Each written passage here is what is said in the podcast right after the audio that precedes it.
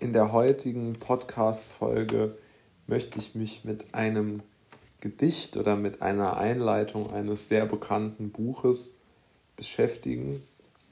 Ähm, nämlich, ich habe dieses Gedicht absolut nicht verstanden und oder kann es einfach nicht interpretieren. Und ich empfand das als sehr interessant, weil seit neuestem, also bestimmt seit anderthalb Jahren, interessiere ich mich sehr für Literatur. Ich würde es mal ganz allgemein so formulieren. Ähm, und habe deshalb äh, mich halt eigentlich mit allen Klassik, also was heißt mit, man kann sich vermutlich nicht mit allen Klassikern beschäftigen, aber ich habe mich mit relativ vielen beschäftigt, ja, und äh, habe einfach jetzt herausgefunden bzw. entdeckt, das ist für mich die schönere Formulierung, dass ich doch vieles noch nicht äh, verstehe.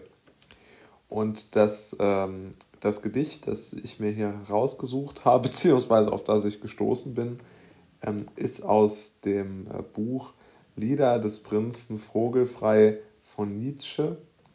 Und es, die, das Gedicht trägt ähm, die Überschrift an Goethe. Und ich lese es mal gerade vor, dann äh, kann man sich ja vielleicht ein Bild machen.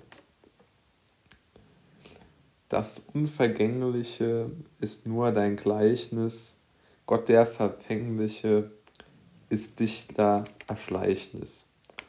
Weltrat das Rollende streift Ziel auf Ziel, Not nennt's der Grollende, der Nah nennt's Spiel.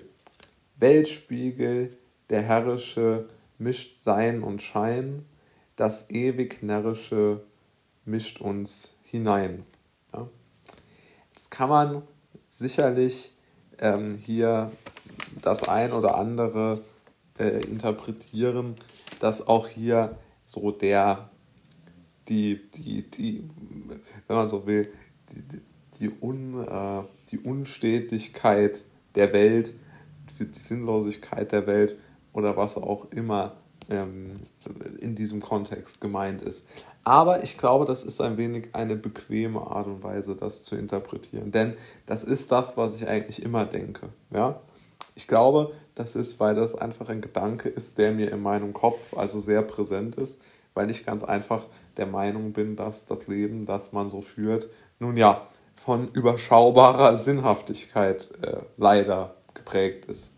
Das bedeutet natürlich jetzt nicht im Umkehrschluss, dass dem auch so ist und dass vor allen Dingen nicht, dass Nietzsche das hier gemeint hat.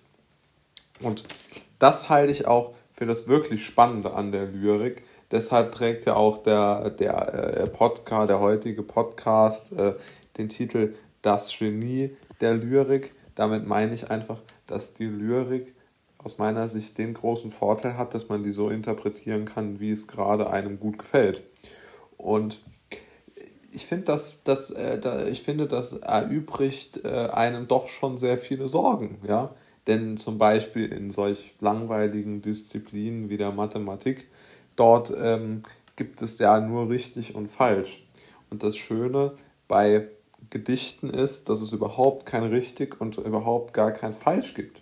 Also eine wirklich interessante ähm, Situation, denn wenn man überhaupt solche Unterscheidungen gar nicht mehr machen kann, dann kann man ja auch alles interpretieren.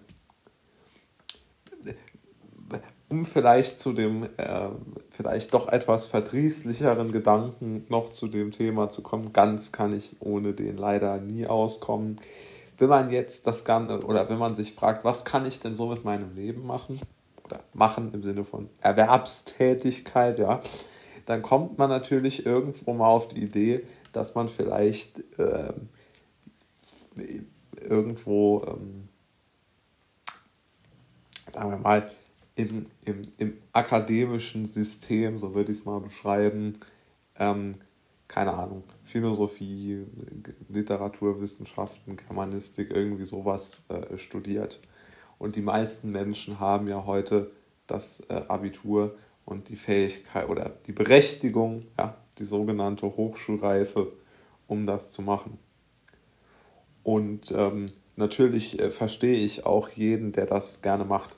ich empfinde es nur irgendwo als problematisch, dass man das in so einer Art ähm, Schulform jetzt äh, gedrückt hat. Ja? Und ich glaube, das hat sehr, sehr viel äh, Kraft weggenommen von der, von der eigentlichen Idee der, der, der Schriftstellerei. Denn ich glaube einfach, dass die meisten Zeitgenossen, die das gemacht haben, einfach nur coole Bücher schreiben wollten. Ich glaube nicht, dass die intendiert hatten, dass irgendjemand da äh, so eine sogenannte allgemeine Hypo ähm, Interpretationshypothese aufstellt. Denn bei dem gerade eben vorgetragenen schönen Gedicht Nietzsches, wie will man das jetzt korrekt interpretieren? Da kann man alles Erdenkliche hineininterpretieren. Und von daher ähm, glaube ich, ist es am allerbesten, sich dort seine eigenen Gedanken zu machen. Das kann man ja auch machen, wenn man das studiert, das ist schon klar. Aber ich glaube und hoffe eigentlich auch, dass die meisten guten Ideen zur bestehenden Literatur, coolen, coolen Interpretationsideen außerhalb dieses akademischen Kontextes gewonnen werden. Das wäre aus meiner Sicht sehr schön.